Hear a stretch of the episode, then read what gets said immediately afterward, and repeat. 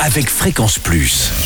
Surprenez votre famille et vos amis grâce au grand chef de Bourgogne-Franche-Comté. Cette semaine, nous sommes du côté de Gilles Citeaux en Côte d'Or. C'est avec un grand chef qui est à nos côtés, de l'Orée des Vignes. C'est Jean-Alain Poitvin. Bonjour.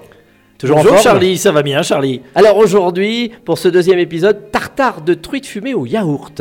Oui, alors mélange, euh, mélange lait- laitier, on va dire, Oui. et, et, euh, produit des eaux douces, euh, parce que on est dans une région où, aussi bien dans, dans le Haut-Doubs, dans le Jura, même en Côte d'Or, on a, on a la chance d'avoir des, des élevages de truites où il y a des gens qui font des choses magnifiques.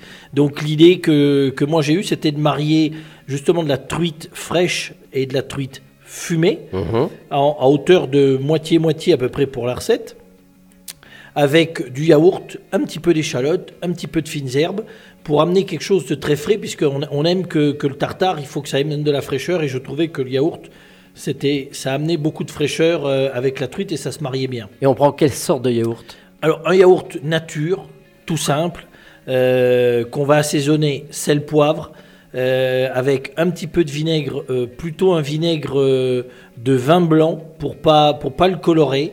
On va mélanger ça, euh, cette sauce-là, avec, du, avec notre mélange truite fumée, truite fraîche, donc qu'on aura coupé préalablement en, petites brunoises, donc des petits dés tout petits. Euh, faut pas hésiter. Alors, pas le hacher trop au robot parce que ça, ça casse un peu les chairs. Moi, je préfère qu'on le fasse au couteau. Et surtout, la truite fraîche, passez-la 24 heures avant au congélateur Ah oui. pour éviter les bactéries et qu'il y ait quelque chose. Voilà. Le- L'effet de passer le, le poisson au congélateur, ça tue les bactéries. Et ça va pas trop le congeler? Non, il faut juste le congeler 24 heures avant. Voilà. On sort la truite, la truite, donc le, le filet frais. On, on fait donc notre petite brunoise. Autant on fait du temps pour temps, ce qu'on appelle donc autant de truite fraîche que de truite fumée. On mélange avec échalote ciselée, ciboulette ciselée, notre yaourt qu'on a assaisonné.